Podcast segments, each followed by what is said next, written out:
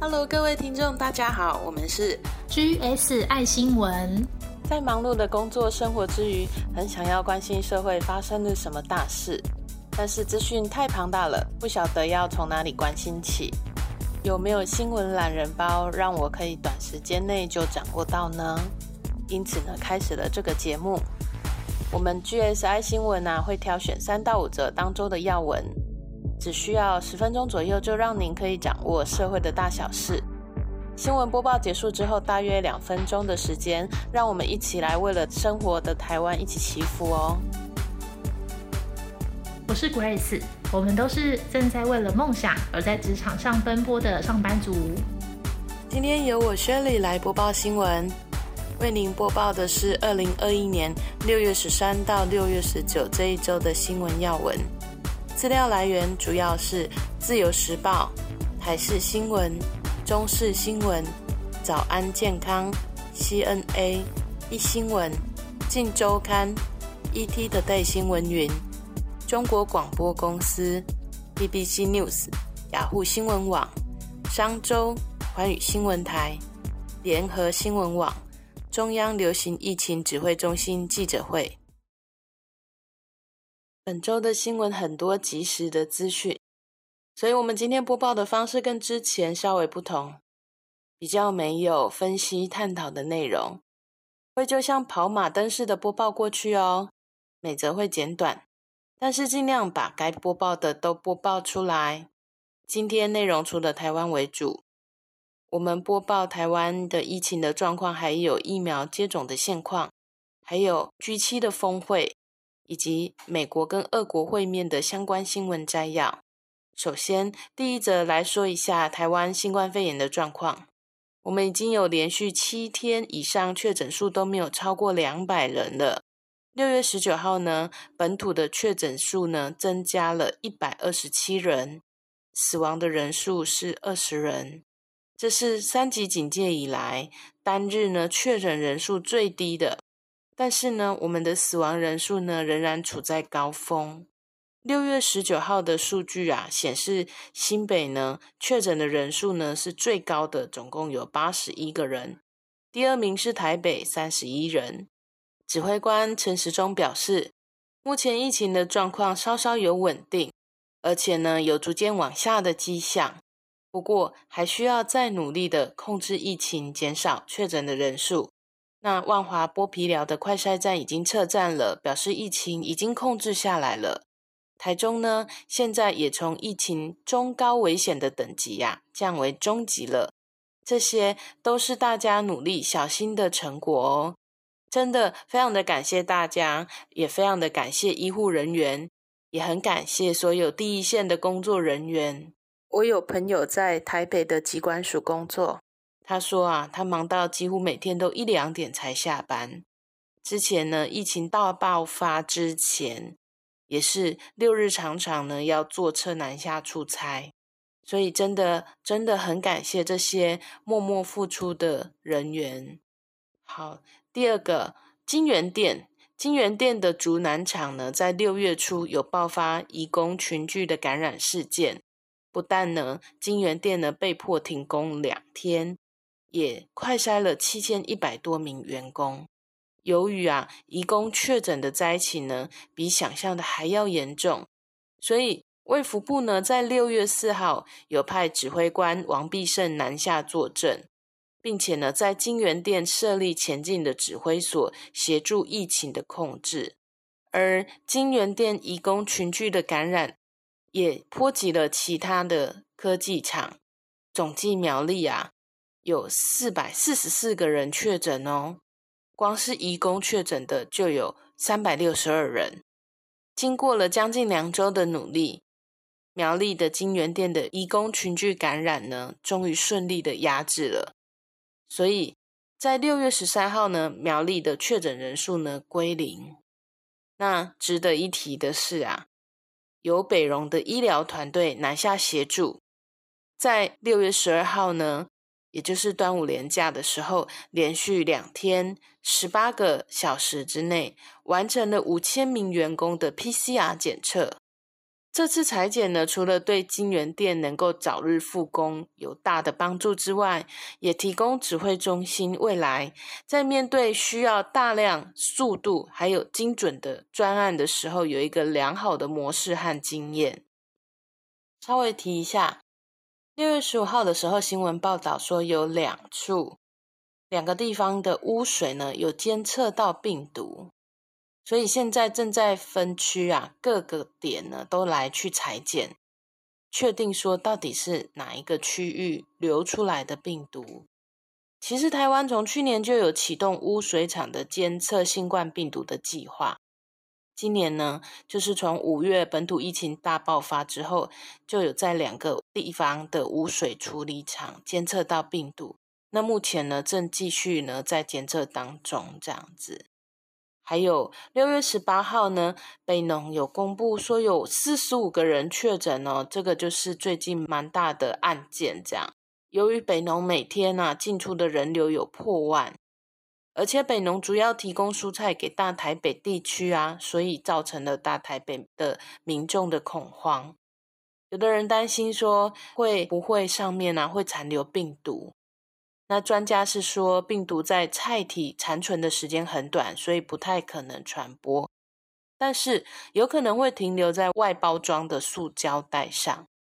所以，如果刚好住在台北的听众的话，尤其如果是从全联或超商买到蔬菜，记得买回来的蔬菜的塑胶袋要先喷酒精消毒过。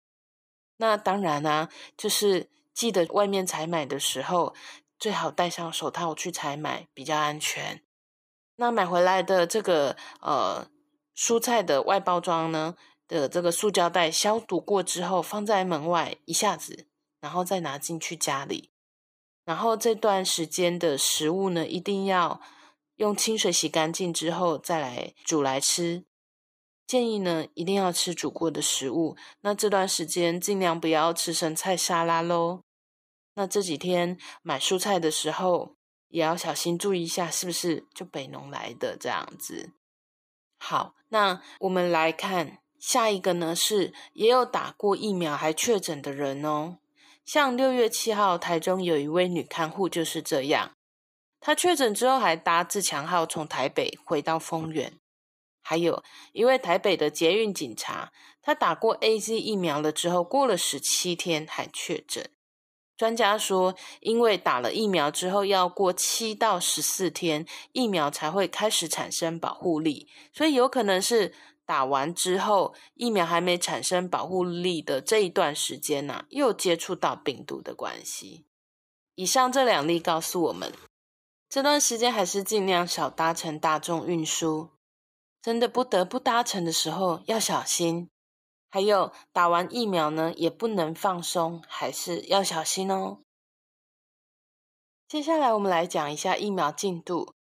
到六月十八号为止，国内已经有两百万剂的疫苗了。接下来几天还会有第三批的莫德纳疫苗。还有六月十七号，美国国务院的亚太副驻青费德伟也说，美国将赠送台湾七十五万剂疫苗，也很快就会送到台湾。那还有呢？有可能疫苗可以在台湾代工的可能。费德伟透露说，美国跟我们台湾的确有在谈合作。布拉格的市长赫瑞普呢，也有呼吁捷克的政府希望可以赶快赠送疫苗给台湾。所以其实真的很多人都帮助我们台湾，这是真的蛮感谢的事情。事实上，不止这些，美国有追加赠送我们总共两百五十万剂的疫苗，已经在六月二十号抵台喽。还有，之前曾经也有新闻说啊，民间企业想购买疫苗，可是被政府卡关的消息。我们来看一下，六月十七号，郭董的脸书有提到他整个的心路历程，他怎么说的呢？他说啊，在六月一号呢送件给主管机关之后呢，迟迟没有得到主管机关正式的回复，所以在六月十号又行文给卫福部的陈部长，两天之后呢，有得到了部分的进展，所以让我们有些许的振奋，能够在六月十三号跟主管机关开会，晚上的时候又接获陈部长来电，表达说会协助本案。可惜啊，是在端午连假结束之后，又有消息传来说，民进党呢不同的派系之间有不同的意见。巧合的是，这时又有媒体出现无法查证讯息来源的不实报道，各种呢看不见的力量啊，开始对本案产生技术性的拖延。然后郭董就在脸书那里提出声明，说什么呢？他说，在这件事情上，我绝对没有任何的政治还有商业的企图。未来呢，可以受到外界的检验。最后，我为苍生请命，希望能够会见蔡英文总统。我相信您才是疫苗政策的决策者，所以我希望当面报告，取得您的同意或是拒绝。没有总统的明确才是疫苗的采购啊，永远不能真正的开始。说完了之后，结果呢？十八号的中午啊，行政院就开记者会了。那也为了能够顺利推动这样的捐赠案呢，也为了解决民间企业团体在采购的过程中可能遇到的困难，所以政府会进行特殊的采购安排。其中一点呢，政府呢就是要发函授权给台积电还有红海的永林基金会。来代表政府洽谈各五百万剂的 B N T 德国原厂的疫苗，可以直接送抵台湾捐赠政府。那其余的我就不细说了哈，真的很爽快耶，不是吗？透过在脸书提出跟蔡总统直接对话，瞬间解决了这个问题耶。疫苗施打的部分，全台都是从六月十五号正式开始来开放八十五岁以上长辈接种 A Z 疫苗。当然，有些县市是提早打啦。那有些地方呢，他们施打日本宇美田的医师黑田亮太的方式，也就是汽车厂的模式，就让民众呢坐成几排的直线，医生一个人坐在有轮子的椅子上，轮流来替民众施打。那只需要移动椅子呢，就可以换到下一位民众。这种方式呢，他们一个小时内就可以施打一百二十到一百五十个人哦。到六月十八号为止，打完 A Z 疫苗猝死的呢，有总共三十一个人，台中有累计十一例。那陈时中说还没有办法证实这个死亡是和打 A Z 疫苗有直接相关，但是很明显可以看得到，因为这样子的猝死案件的关系，打疫苗的各个接种站的人潮呢，真的消减很多。那猝死的长辈呢？当中他们有统计是什么样的人呢？如果是喜肾的人、心脏病、有高血压、有糖尿病、有阿兹海默症等慢性病史的人，所以听众请帮忙注意一下。如果家中呢刚好有八十五岁以上长辈要去打 A Z 疫苗，有以上这些病史的人，可能要帮忙注意。长辈是真的要帮忙注意哦。因为他们连自己有什么病都会不记得哦，像薛里的爸爸就是有深度的静脉栓塞，所以在看到打 A Z 疫苗猝死的新闻的时候，就在跟爸爸聊天啊，就说：“嗯，你不要去接种 A Z 好了，因为国外也有很多这样的 case 啊，我们前几集都有讲过，等别的疫苗再去接种好了。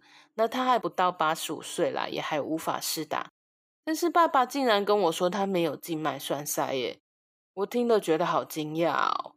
就像这样一样，长辈真的有时候就是会忘记，可能医务人员在询问他的时候，他可能忘记说，或就是忘记了的关系就没说。那真的这是蛮可怕的一件事。这样，所以说，就是如果家中有长辈要去接种的话，我们帮他们注意一下吼。然后我们来看一下隔壁南韩的这样的数据，他们的话呢是到目前为止总共有一千三百万人接种疫苗，有两百六十一个人在接种之后死亡，其中呢接种辉瑞疫苗之后死亡的是一百五十九人，A Z 疫苗是一百零一人，交生疫苗有一个人，这个是到六月十九号为止的数据。提供给大家参考一下哦。接下来，快筛的试剂即将开卖了。上一集呢有提到蛮多死后才确诊的案例，指挥中心就表示要开放居家的快筛。食药署呢在六月十九号就有公布了居家快筛指引，教导民众要该怎么在家可以使用居家快筛的试剂。最快呢这个礼拜买得到，那但是购买的地点必须是医疗器材贩卖业者，像哪里呢？药妆店、医疗器材行、药局。超商呢也买得到，目前价格估计是在一百到一千多元左右。目前核准的有几家：卢西拉家用确可易新型冠状病毒核酸检测试剂，还有莱希乐家用新冠病毒核酸检测组，还有罗氏家用新冠病毒抗原自我检测套组鼻腔用的，还有因斯特家用新冠抗原快筛试剂。还有福尔威创家用新型冠状病毒抗原快速检验套组，大家已经听过就完了啦。我直接重复前面的品牌名：卢西拉、莱希勒、罗氏家用有著名补鼻腔、英斯特、福尔威创家用。那如果是抗原快筛的阳性呢？它的一致率大约是百分之八十二左右。如果是核酸快筛呢，它的阳性的一致率大约有九十帕以上。所以阳性一一致率的意思，就是快筛和做 PCR 检测的一致程度。简单来说，可以说是快筛的准确度啦。核酸快筛的准确度比较高，有九十趴，可以这样说。那上面讲的几个品牌中呢，卢西拉、莱希勒都是核酸快筛。当然，价钱也比较高。万一快筛出阳性要怎么办呢？要带着快筛过的试剂，戴好口罩，到附近的裁剪站再去裁剪一次。记住，不要搭乘大众运输的交通工具哦。那如果是正在居家隔离、居家检疫的人验出快筛的话，请马上打一九二二，或者是联系卫生局。好的，各位，为你们播报完上周的疫情状况，还有疫苗接种现况喽。我们最后看一下 G7 的峰会，还有美俄会面。G7 峰会呢，就是七大工业国集团领袖峰会的简称，在六月十一号礼拜五开始，在六月十三号礼拜天闭幕。那六月十号的时候，美国总统呢，拜登就有跟英国的首相约翰逊有先会面了。在会面之后，两国强调要对于包括中国在内的新冠病毒的起源要展开独立的调查。礼拜四呢，拜登也有公开承诺，将捐赠五亿剂的辉瑞新冠疫苗来协助许多贫穷国家。那捐赠的疫苗将从八月开始来运送到近一百个中低收入国家。拜登特别强调呢，美国呢会无条件的捐赠。不会施压，也不会要求回报，没有任何的附加条款。那他为什么特别强调这句话？他其实意有所指啊，因为中国也有捐赠疫苗给贫穷的国家，但是其实是有条件的捐赠。但是这个我们就不多说了，有兴趣的可以自己上网 Google 一下哦。那 G 七呢是哪七个国家呢？美国、加拿大、英国、法国、德国、意大利。日本，不过今年呢，又多增加了南韩、印度、澳洲、南非四个国家的元首，也有受邀参加 G 七的峰会，期望呢以 G 七加四的形式来讨论新冠防疫还有环境保护等等的议题。那今年的 G 七有哪些重要的意义呢？第一，会后呢，七国有签署了卡比斯湾宣言 （The Capis Bay Declaration）。这是一项历史性的宣言，一连串的实质承诺，预防呢再发生新冠病毒所造成的生命和经济灾难。七大工业国不仅对抗目前的新冠肺炎的疫情，已经承诺要捐赠总共十亿剂的疫苗给中低收入的国家。那这里呢，我们可以看到啊，拜登呢他怎么做呢？他先让美国全境都能施打到疫苗。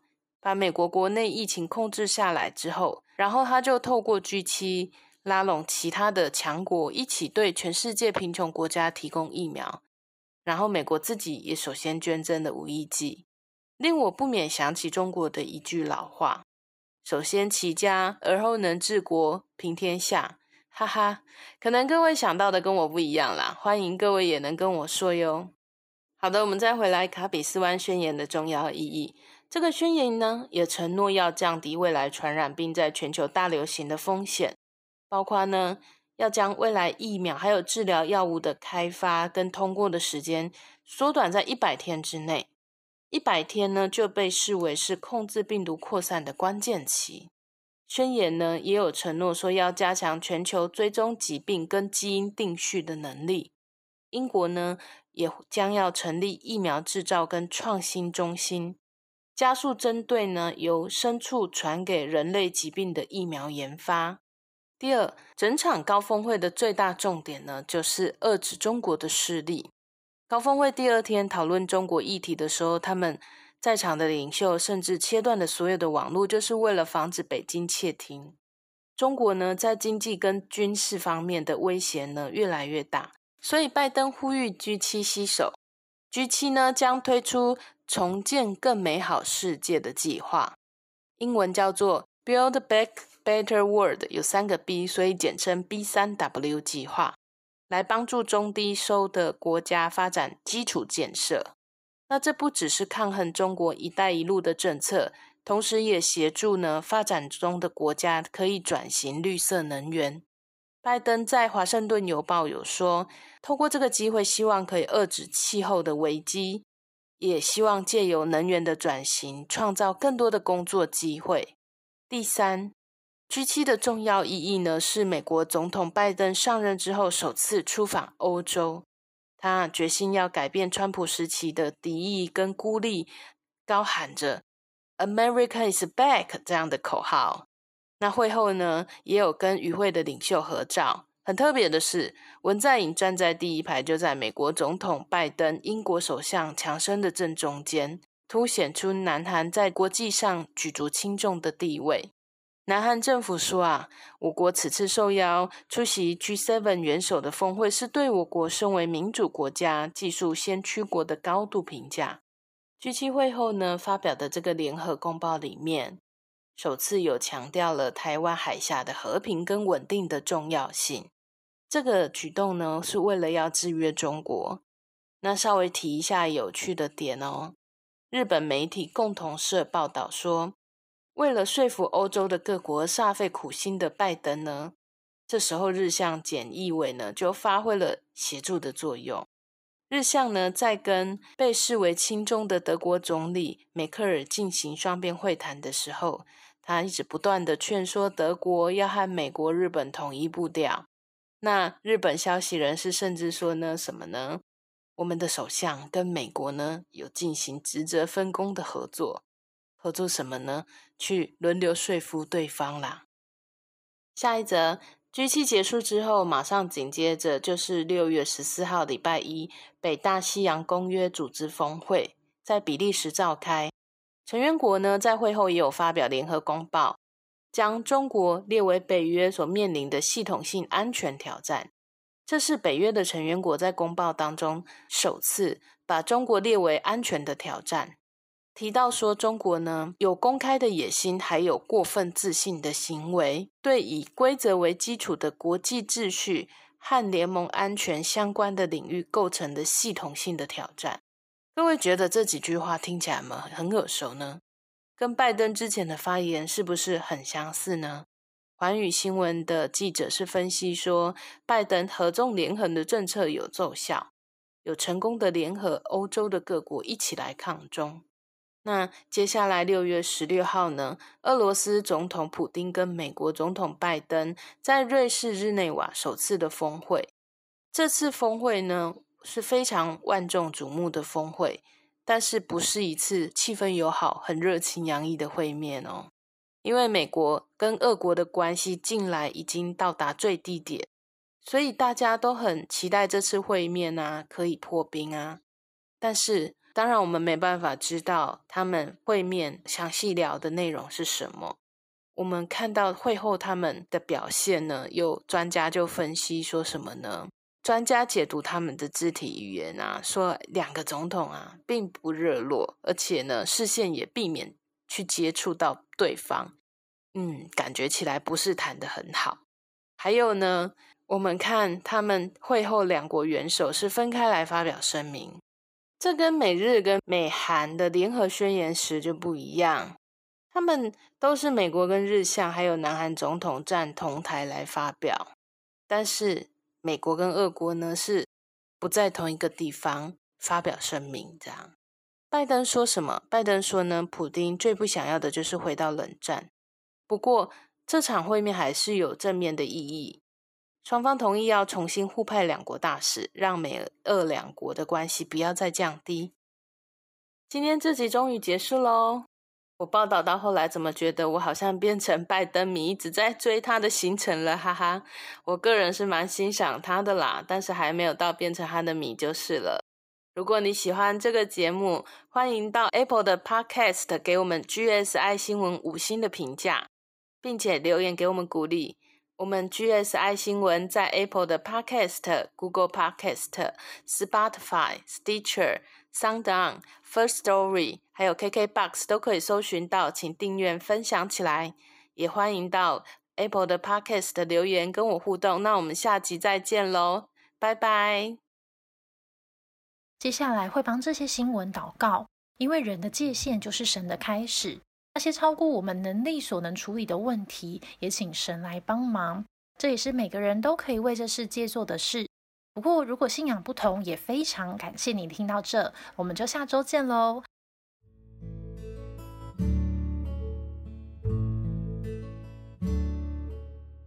祷告，亲爱的神，感谢您。目前台湾的疫情确诊人数持续下降。不过死亡人数还是有一点高，希望大家都能持续小心，不要松懈，确诊人数能够早日降为零。那也希望能施打疫苗的所有人身体都能平安健康，不要发生任何并发症或生命的受损。神啊！最近国际间组成 G7 峰会，讨论不只是平息现在的新冠病毒，还有杜绝未来再次发生类似重大的传染病危害。那也希望借由各国的同心协力，让地球变成一个和平的世界。感谢祷告是以得胜主的名恳求。